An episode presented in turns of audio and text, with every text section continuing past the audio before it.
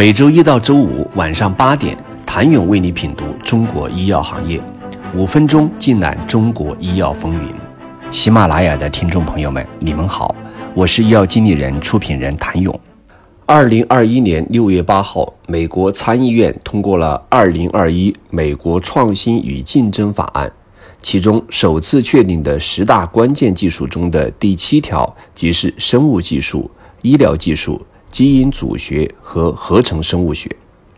在我国“十四五”规划和二零三五年远景目标纲要中，也将基因与生物技术和临床医学与健康纳入科技前沿技术攻关的重点领域。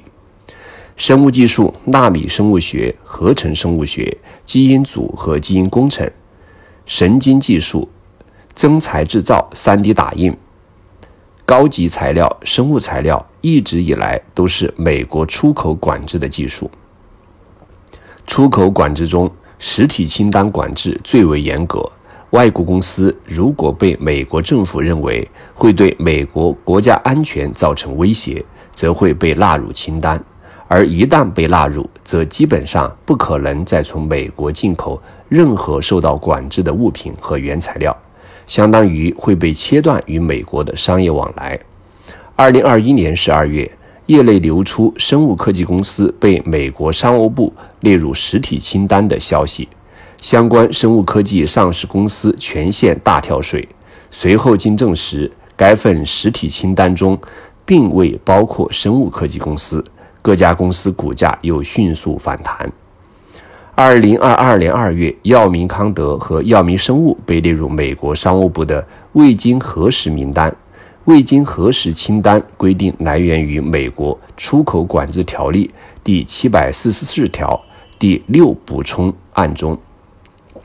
未经核实清单从形式上可以被称为观察清单，即不知道这个企业是否合规，因此需要格外关注。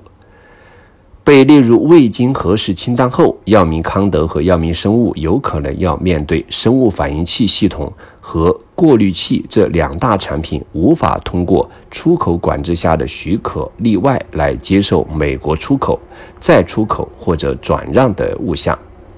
美国出口商在与药明康德和药明生物的个体或实体进行交易时，也需要从前述个体或实体处获取并保留记录。及未经正式名单声明，由于该声明内容繁琐，对出口企业附带了很多调查义务，会劝退很多境外公司。交易繁琐和额外调查可能会影响药明康德和药明生物在全球供应链中的位置。政策是促进创新的工具，政策的差异会导致创新绩效的差异。促进创新政策制度常常包括两个维度：一是面向创新参与者的政策制度，另一面是面向创新阶段的政策制度。近年来，已经有地方政策将卡脖子技术攻关写进产业促进政策。例如，为促进细胞治疗和基因治疗产业发展，二零二一年十二月，深圳发布了《深圳经济特区细胞和基因产业促进条例》征求意见稿。将聚焦突破新靶点化学药、抗体药物、基因治疗药物、细胞治疗药物、多肽药物及酶工程、AI 药物研发芯片等核心技术，采用赛马制、接榜制等方式，支持企业联合高校、科研院所开展卡脖子技术攻关，按照项目总投资百分之四十给予资助，最高不超过三亿元。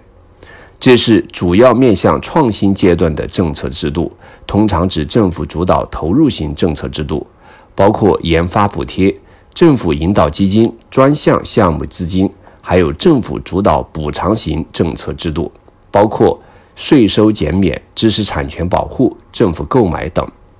解决卡脖子技术问题迫在眉睫，而卡脖子技术的突破需要什么样的政策方案和技术路径？请你明天接着收听。谢谢您的收听。想了解更多最新鲜的行业资讯、市场动态、政策分析，请扫描二维码或添加医药经理人微信公众号“医药经理人”——医药行业的新闻与资源中心。我是谭勇，明天见。